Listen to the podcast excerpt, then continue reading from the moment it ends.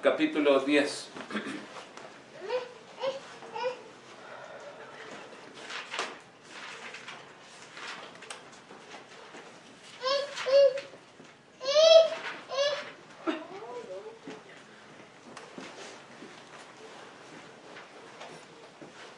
Estamos en la parte 75 de nuestro estudio del Evangelio de Juan.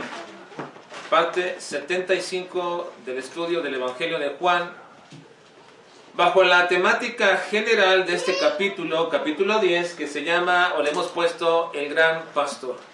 Ahora ya he explicado por qué me refiero en este pasaje a el Gran Pastor, aun cuando Jesús en todo este pasaje continuamente menciona que Él es el buen pastor, realmente la denominación gran o, buen es la, la idea de establecer la superioridad de Cristo como pastor. Así que entonces vamos a ver y a observar en esta mañana una de las características, una más de las características de Jesús como el pastor. Y vamos a entrar a los versículos ahora 15 al 18. Versículos 15 al 18. El llamamiento eficaz del pastor a las ovejas y a las otras ovejas. El llamamiento eficaz del pastor a las ovejas y a las otras ovejas. Mire, usted dirá, bueno, ¿a qué se está refiriendo con las ovejas y las otras ovejas? Bueno, el énfasis va a estar precisamente en lo que he llamado el llamamiento eficaz. El llamamiento eficaz. Una de las doctrinas emanadas de la gracia de Dios que más me ha llamado la atención en mi estudio de la palabra desde hace muchos años, desde que yo era un adolescente y que el Señor puso en mí el deseo de escudriñar su palabra, fue esta que vamos a ver a continuación. En esta parte de nuestro estudio de Juan capítulo 10, entraremos a, una, a un estudio, a un momento de estudiar una de las doctrinas más atrayentes en lo personal para mí acerca de las doctrinas de la gracia. Esta doctrina es la del el llamamiento divino. El llamamiento divino o el llamamiento eficaz. O también podemos llamarle el llamado cautivante. Bueno, podríamos llamarle de algunas formas. Yo, a mí me gusta llamarle el llamamiento eficaz, pero también es un llamado cautivante y por ende es un llamamiento divino. No me estoy refiriendo a cualquier llamado, no me refiero al llamado de un pastor desde un púlpito a alguien para que venga hasta el púlpito y manifieste que cree en Dios o que recibe a Cristo. No, no me llamo a eso, no, no le llamo a este llamado el, el, llamamiento que algunos hacen de alguna forma y de alguna manera este, tan vehemente, tan deseoso, tan este, atractivo para algunos y persuasivo. No, a lo que me refiero aquí es al llamado divino, el llamado real, el llamado divino o llamamiento eficaz. Esta es una doctrina que conlleva una gran dosis de emociones y de sentimientos. Por la parte humana que le compete a esta doctrina está llena de emociones y de sentimientos. Porque esta doctrina nos hace ver en retrospectiva nuestra vida. Es decir, voltear por un momento cuando yo escucho, cuando yo entiendo, cuando yo comprendo esta doctrina, lo que me hace a mí es voltear hacia atrás. Es voltear hacia atrás de mi vida y comenzar a observar poco a poco hacia atrás en mi vida todo aquello que fueron los eventos que marcaron esta vida y luego ver en cada uno de ellos la forma tan misteriosa y sabia de cómo Dios utilizó estos eventos para ir conduciéndonos y atrayéndonos hacia Él. Ahora, seguramente yo te podría mencionar muchos de estos eventos en mi vida. Seguramente yo te podría mencionar que varios de estos elementos y eventos en mi vida.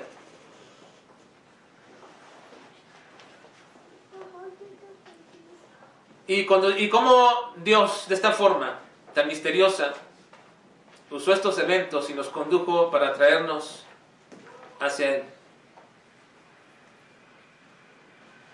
se me ha borrado quizás muchos detalles de mi niñez, pero hay una cosa que se me olvida y que no se me olvida y que soy plenamente y entiendo plenamente el por qué no se me olvida. Porque este fue el comienzo de mi llamado hacia el Señor. Ahora, no voy a dar mi testimonio en esta mañana, pero tengo la imagen imborrable.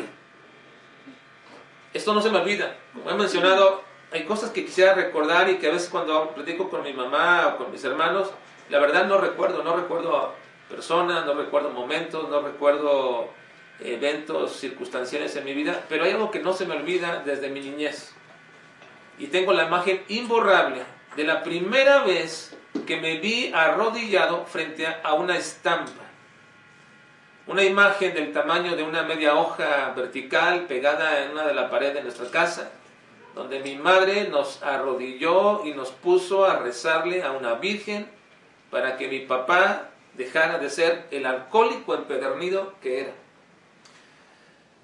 Ese, ese no fue mi acercamiento a Dios en lo espiritual.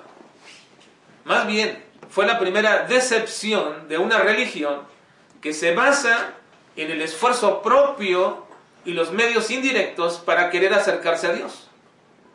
Porque después de haberle rezado con tanta devoción como la que podía llegar a tener un niño de unos 5 años que era yo, y no se me olvida, después de rezarle con tanta devoción, esa noche no llegó mi padre, sino hasta el día siguiente, y aún con la resaca de su parranda y sin el sueldo de la semana para darle a mi madre. Creo y estoy seguro que ahí comenzó el primer esbozo del llamamiento de Dios al no permitirme adentrar a una forma religiosa de buscarle. Bueno, de ahí hermanos se vinieron un sinnúmero de eventos que iban a desencadenar posteriormente en nuestra salvación. Y que obviamente no voy a relatar ahora, porque no se trata de dar testimonios, sino de estudiar las escrituras. Pero he querido decirles este pequeño fragmento para ejemplificar a lo que me refiero con la doctrina del llamamiento divino.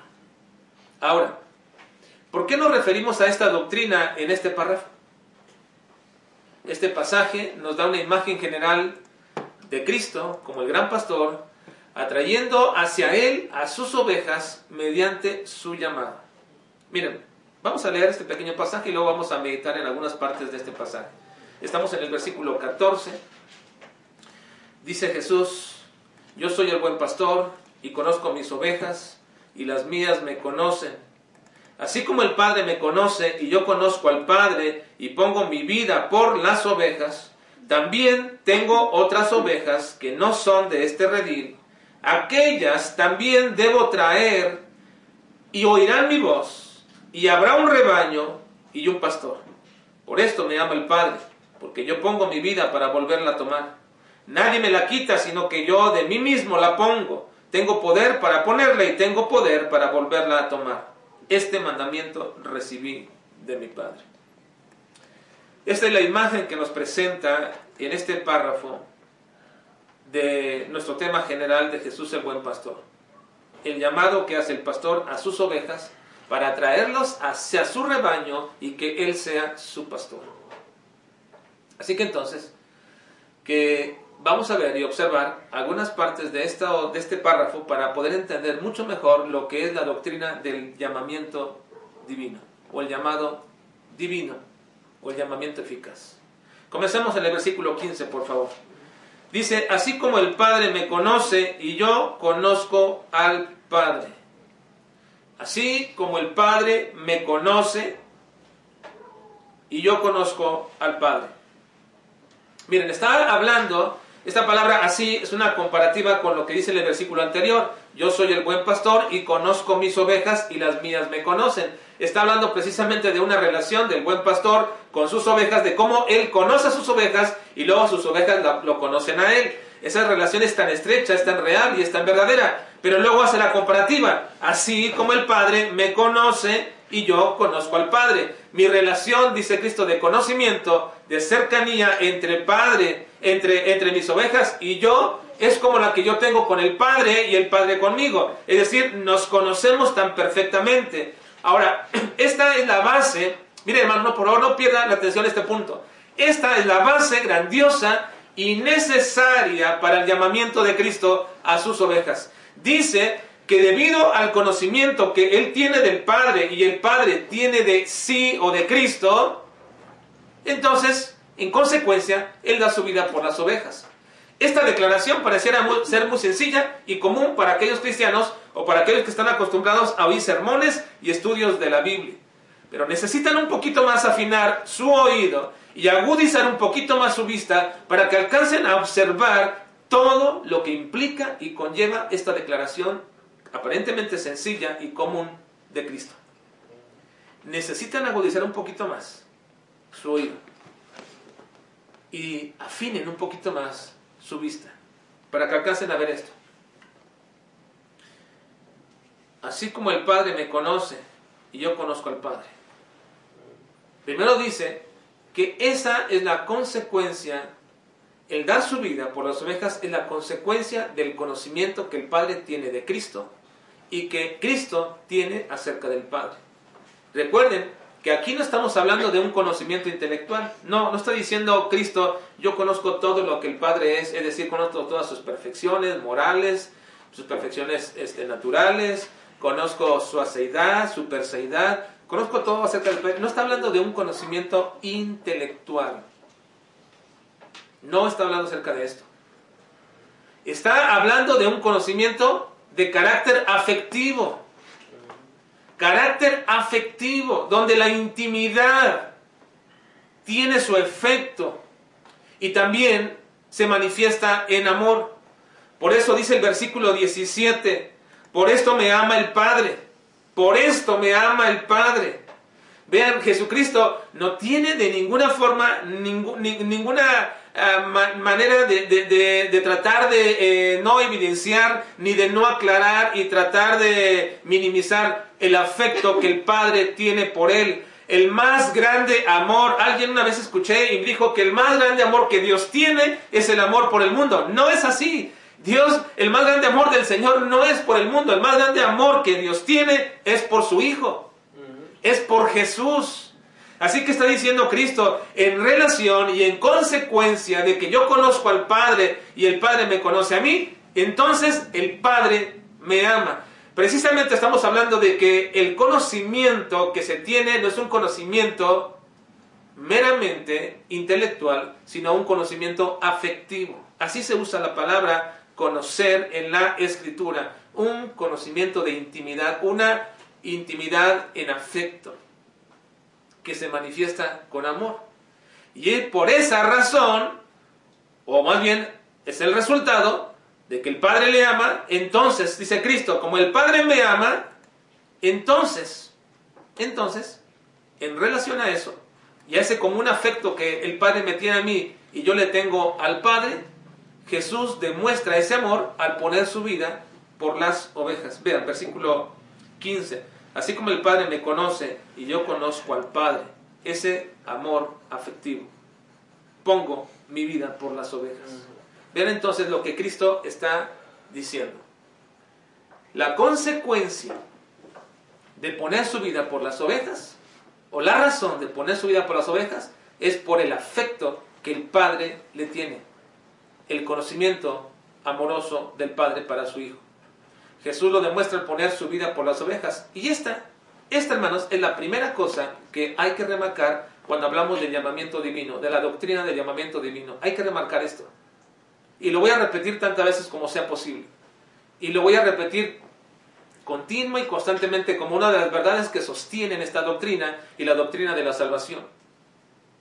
La acción de Cristo de poner su vida por las ovejas no obedece meramente al amor de Cristo por las ovejas. No. El amor, la acción de Cristo de poner su vida por las ovejas no es, una, no es un resultado, no es una obediencia al sentido de que ama a las ovejas. Claro que las ama, y las ama como ninguna persona aquí en la tierra, y las ama como nadie que exista aquí en la tierra. Pero esa no es la razón de poner Cristo su amor o su vida por las ovejas. Esa no es la razón. La razón por la cual Cristo pone su vida por las ovejas y las pone de esta manera es porque Él ama al Padre. Él ama al Padre. Y ese amor, por supuesto, es recíproco. Miren, el versículo 7 dice, por esto me ama el Padre, porque yo pongo mi vida para volverla a tomar.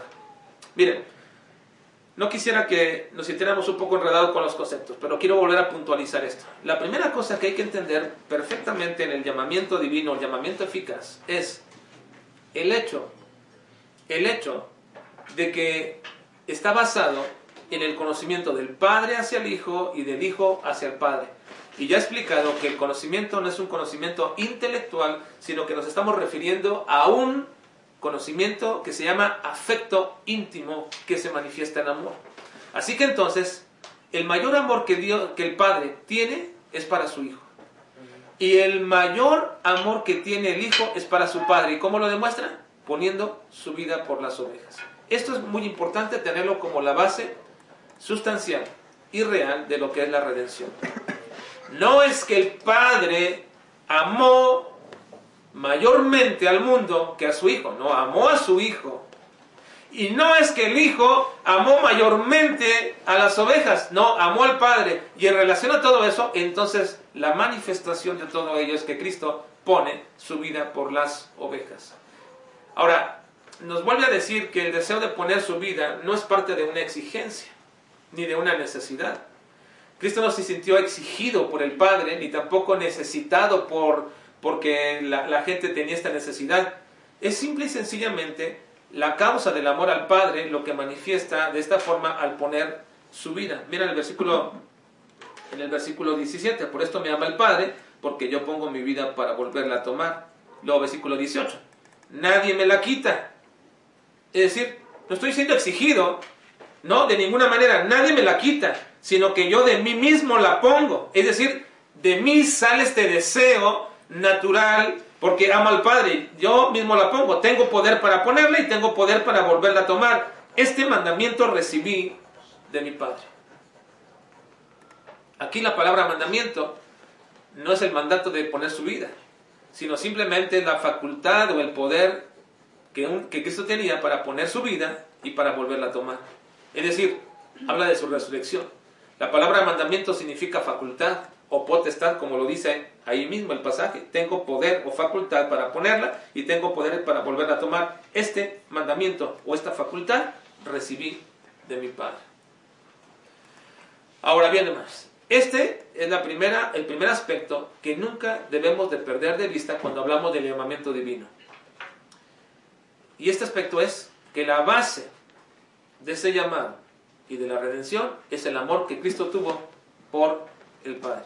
No lo perdamos de vista. Cristo, en el amor que tiene por el Padre, pone su vida. Pero hay un segundo aspecto que encierra esta doctrina del llamamiento divino. Dice nuestro versículo 15, vean por favor. Vamos a ver el segundo aspecto, el versículo 15. Así como el Padre me conoce y yo conozco al Padre y pongo mi vida por las ovejas. Ahora, la primera parte acerca de esto hemos dicho el conocimiento del Padre, del Hijo y del Hijo al Padre. Ahora, la segunda parte del versículo nos da el segundo aspecto que hay que aclarar y que hay que visualizar y agudizar bien. Y pongo mi vida por las ovejas. Él pone su vida por las ovejas. Y aquí debemos preguntarnos, ¿cuáles ovejas?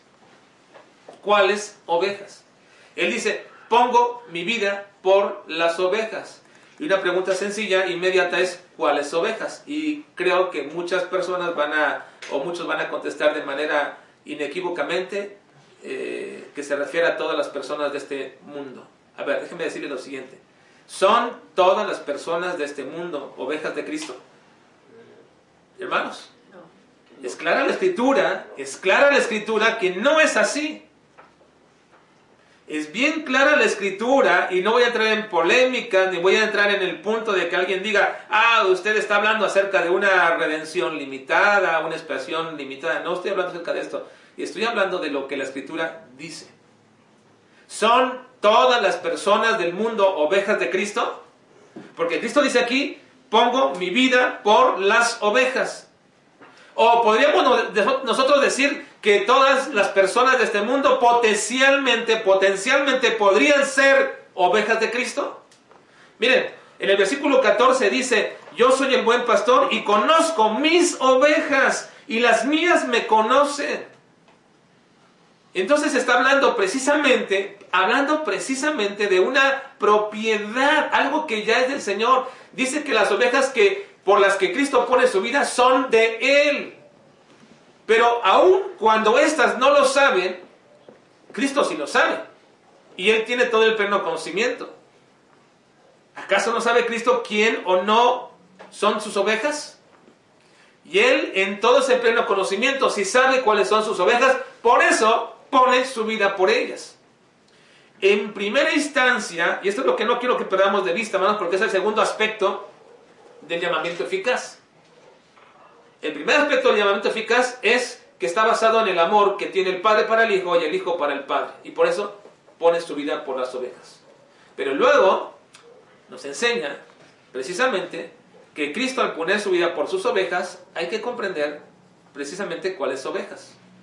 Y saber quiénes son esas ovejas.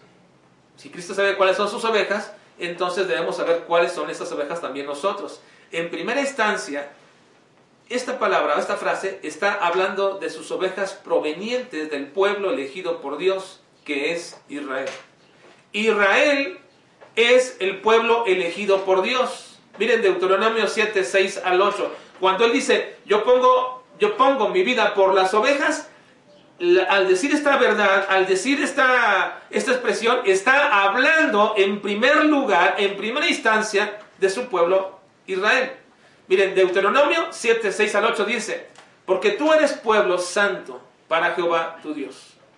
Jehová tu Dios te ha escogido para hacerle un pueblo especial, más que todos los pueblos que están sobre la tierra. No por ser vosotros más que todos los pueblos, os ha querido Jehová y os, ha escogido.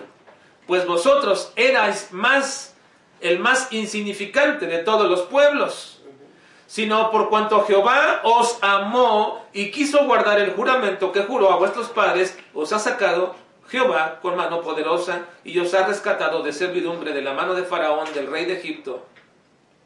Así que entonces, hermanos, la elección de Israel nos va a enseñar algo muy importante del llamamiento que Dios hace que el Señor ha hecho, del llamado eficaz. Miren, por favor, no pierdan de vista esto. Cuando Cristo dice que pone su vida por las ovejas, en primera instancia se está refiriendo a las ovejas de Israel. Habla de Israel como ovejas, pero no de todo Israel. No de todo Israel. Esto tenemos que tenerlo bien en mente y comprenderlo. Cuando Cristo habla de sus ovejas, está hablando de Israel, pero no de todo Israel. No todo Israel son ovejas de Cristo. No todo el pueblo de Israel es llamado a ser parte del rebaño del Señor. No, no todos son parte del rebaño del Señor. Vean lo que dice Pablo al respecto en Romanos 9. Vean por favor lo que dice Pablo a este respecto. Cuando Cristo habla de sus ovejas, habla de Israel, pero no de todo Israel.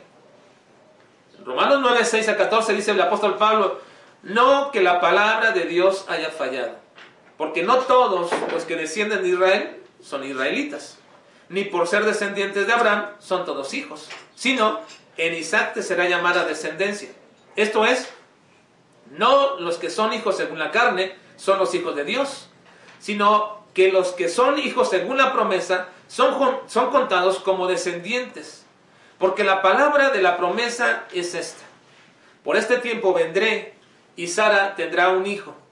Y no solo esto, sino también cuando Rebeca concibió de uno, de Isaac, nuestro padre, pues no había aún nacido, ni habían hecho aún bien ni mal, para que el propósito de Dios conforme a la elección permaneciese, a la elección del pueblo de Israel permaneciese, no por obras, no por las obras, sino por el que llama. Vean qué relación hay entre, entre la elección de Israel y el llamamiento que Dios hace. el llamamiento de Israel nos enseña algo muy importante. Dios eligió a Israel, pero la elección está determinada por el que llama. Así, así que sigue Pablo diciendo, se le dijo, el mayor servirá al menor, como está escrito, a Jacob amé, mas a Esaú aborrecí. ¿Qué pues diremos? ¿Que hay injusticia en Dios? En ninguna manera. En ninguna manera. Ahora, en el versículo 27 del mismo capítulo, Romanos 9, 27, dice lo siguiente. También Isaías clama tocante a Israel. Vean lo que dice Isaías tocante a Israel. Si fuere el número de los hijos de Israel como la arena del mar, y por supuesto que lo llegó a ser, si fuere el número de los hijos de Israel como la arena del mar, tan solo el remanente será salvo. Tan solo el remanente será salvo. Así que una pregunta, ¿todo Israel será salvo? ¿Todo Israel, el pueblo étnico de Israel será salvo? ¿Todo Israel es parte de las ovejas de Cristo? No, solo el remanente. Entonces, las ovejas por las que Cristo pone su vida es ese remanente de la casa de Israel en primera instancia, a la cual él le llama ovejas. Ovejas. Así que Israel debió entender esta enseñanza cuando Cristo la mencionó. Es una enseñanza autoritativa del mismo Señor Jesucristo. Le está diciendo a Israel que la salvación no es exclusiva para ellos, que la salvación no es exclusiva para Israel, ni tampoco para todo Israel. ¿Por qué? Porque no depende del que quiere, sino depende del que llama. Ahora, bien aquí hermanos, esto es muy importante. Les he dicho que cuando Cristo menciona aquí que Él pone su vida por las ovejas, debemos entender en primera instancia que el llamamiento de Dios hecho a Israel no es para todo Israel, sino para un remanente. Son el pueblo escogido por Dios, sí, pero luego ese pueblo escogido por Dios es llamado algunos, al cual la palabra le llama remanente, para que sean parte de las ovejas de Cristo. Esta es la primera cosa que entendemos, pero aquí viene la parte que nos atañe a nosotros, a nosotros los gentiles, en cuanto al llamamiento de Dios, y que tiene como antecedente, obviamente, la forma como Dios lo hizo con Israel, al elegirlo y luego llamarlo. Está en el versículo 16. Vean por favor, hermanos, aquí es la parte que nos atañe en el llamamiento eficaz. Versículo 16. Quiero pedirles por favor que todos lean conmigo este versículo porque este es el versículo central de nuestra enseñanza y de la doctrina del llamamiento eficaz. Dice, también tengo otras ovejas que no son de este redil. Aquellas también debo traer y oirán mi voz y habrá un rebaño y un pastor. Otras ovejas de otro redil.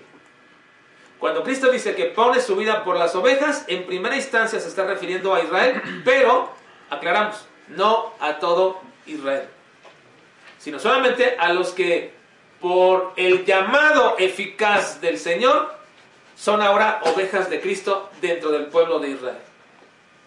Pero luego aclara el versículo 16, también tengo, también tengo otras ovejas de otro redil. Y esto es muy importante entenderlo, hermanos, porque algunos suponen que aquí se está refiriendo a las ovejas perdidas de la casa de Israel que se menciona en Mateo 16 y 15, 24. Sobre todo hoy actualmente estos grupos mesiánicos que hablan precisamente de una redención completa y total de los judíos, se refieren que las ovejas perdidas de la casa de Israel están disgregadas en todo el mundo y que nuestra evangelización y que la gran comisión consiste en ir a buscar esas ovejas perdidas de la casa de Israel que podríamos bien ser nosotros, pero sobre todo dicen, somos nosotros si, si somos realmente judíos, si somos realmente de Israel. Pero cuidado hermanos, no, porque Cristo aclara precisamente que las otras ovejas son de otro redil. Son de otro redil. Entonces, cuando ellos dicen que las ovejas perdidas de la casa de Israel podrían ser realmente judíos, están diciendo ellos, o estableciendo bajo esa suposición, que existen tribus perdidas que el Señor debe de juntar, así entonces para que Israel pudiera tener exclusivamente la salvación. Pero si así es, hermanos, Si la salvación es exclusivamente para Israel, junto con todas las ovejas perdidas en todas las naciones y en todos los tiempos que se han mezclado con los gentiles, entonces esto no es compatible con la gran comisión de ir a todas las etnias o naciones, como se traduce en Mateo. Cuando dice, por tanto, ir y hacer discípulos a todas las naciones o etnias, que es la traducción. Entonces, no es compatible la gran comisión con el mandamiento de ir a todas las etnias y hacerles discípulos. Tampoco es compatible con el mandato del apóstol Pablo a evangelizar a los gentiles, porque el Señor le dio al apóstol Pablo este mandato y este ministerio de evangelizar a los gentiles. Ni tampoco esta idea es compatible con la imagen futura que tenemos en Apocalipsis, donde se, se programa o se pronuncia ya la redención de personas eh, gentiles en todo el mundo. En Apocalipsis 5.9 dice, en la visión futura de lo que será la reunión de todas estas etnias y pueblos, no judíos, incluyendo también judíos, dice Apocalipsis 5.9, y cantaban un nuevo cántico diciendo, digno eres de tomar el libro y de abrir sus sellos, porque tú fuiste inmolado y con tu sangre nos has redimido para Dios de todo linaje y lengua y pueblo y nación. Así que esas otras ovejas de las cuales habla Cristo, que no son del redil, y el redil se refiere a Israel, el redil no son de este redil, de Israel. Las ovejas que yo tengo están en el redil de Israel, pero no todos los que están en el redil de Israel son mis ovejas. Ahora, las otras ovejas que voy a buscar y a traer y a llamar hacia mí no son de este redil, del redil de Israel. No son de este redil o de esta nación. Dice Cristo, también por ellas pongo mi vida. Pero una vez más, hermanos, en la manera como, como lo ha hecho con Israel, no todo Israel será salvo. Como tampoco todos los gentiles serán salvos. Al igual que Israel, no todo Israel será salvo. Como tampoco todos los gentiles serán salvos. Y Pablo lo aclara precisamente en Romanos 11, 5 al 7, diciendo, así también, se está refiriendo al, ejemplo de Israel que veníamos escudriñando. Ustedes tienen que leerlo todavía mucho más con más calma, los anteriores capítulos. Pero aquí concluye Pablo una idea muy importante. Dice, así también, aún en este tiempo. Recuerden que habla del remanente de Israel aquel remanente que no se arrodilló delante de Baal y que luego eh, eh, Elías dice, Señor, he quedado solo y, Dios dice, no, me he reservado siete mil rodillas, un remanente, me he reservado un remanente que no, no, no, no, no han este, doblado su rodilla ante Baal y luego aclara y dice, así también aún en este tiempo ha quedado un remanente escogido por gracia. Y si por gracia, ya no es por obras. De otra, manera, de otra manera, la gracia ya no es gracia. Y si por obras, ya no es gracia. De otra manera, la obra ya no es obra. ¿Qué pues? Lo que buscaba Israel no lo ha alcanzado, pero los escogidos sí lo han alcanzado y los demás fueron endurecidos. Vean hermanos, entonces, ni todo Israel son las ovejas del Señor, ni todos los gentiles son ovejas del Señor. No, cuando Cristo dice, pongo mi vida por las ovejas, está hablando de aquellas a las cuales Él va a llamar para que sean sus ovejas. Ahora, terminemos esta mañana.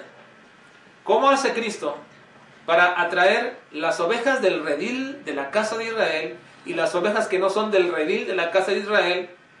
¿Qué hace Cristo para atraer esas y formarlos en un rebaño nuevo? ¿Cómo las atrae? Dice el versículo 16. Vean por favor.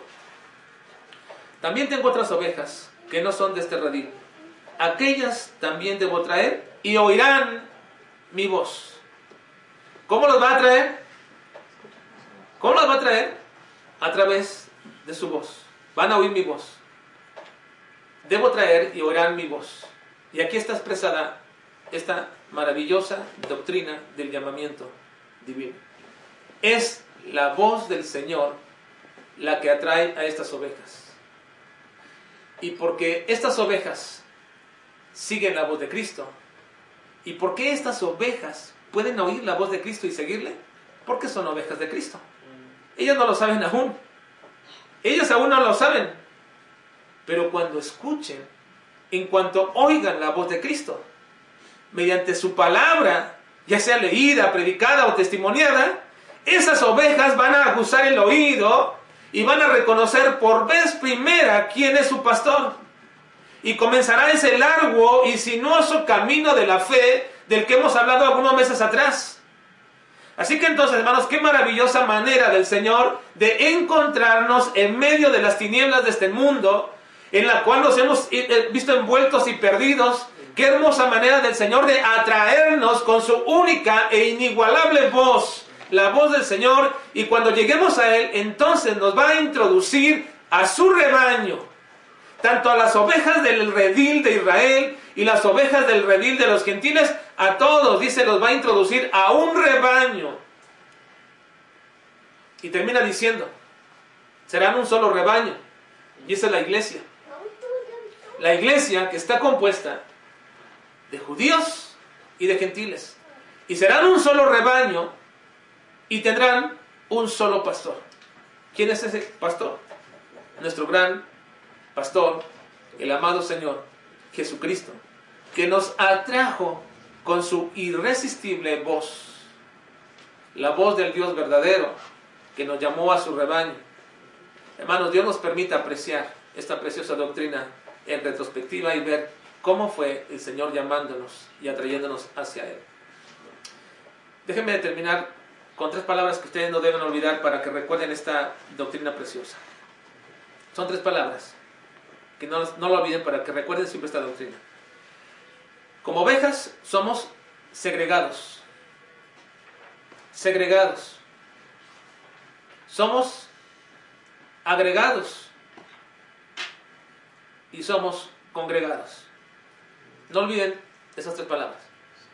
Segregados, agregados y congregados. ¿A qué me refiero? Bueno, nosotros fuimos segregados, es decir, sacados de este mundo, dentro de muchos que estaban en este mundo. Dentro de la gran cantidad de millones de personas, fuimos segregados. Ese es el sentido de lo que se llama iglesia. Iglesia. Iglesia no solamente ser llamado afuera, sino más bien segregado, quitado, dentro de los muchos. Esa es la idea de la palabra iglesia, quitado de entre de los muchos, segregado. Y nosotros hemos sido segregados dentro de los muchos y qué tremenda bendición. Y, yo debería de, sentirme tan dichoso y, tan, tan este, lleno, no sé, me, me, llena de plenitud porque cuando yo era tan pequeño, como les explicaba, a los cinco años y tenía la idea de lo que estaba pasando en nuestra casa y cómo podíamos ver, tenía la misma idea y la misma imagen de muchos de muchos vecinos y de muchos que yo conocía de mi tiempo que vivían de la misma manera. Pero qué tremenda bendición que el Señor me segregó de todo eso. ¿Por qué? No lo sé. Eso está en la plenitud del conocimiento de Dios.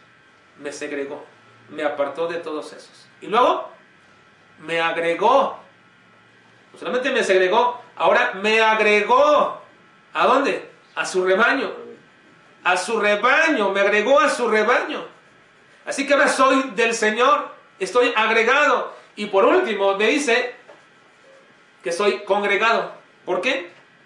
Porque ahora nos reunimos bajo la dirección, la bendición y el llamado de un pastor, nuestro gran pastor. Habrá un rebaño y un pastor. ¿De dónde? Del redil de Israel, del redil de los gentiles. Dios ha segregado los ha congregado en un rebaño y ahora los congrega alrededor de su pastor. Este es el llamado eficaz, el llamado divino, el llamado atractible, el llamado voluptuoso del Señor a nuestras vidas. Que Dios les bendiga. Vamos a orar.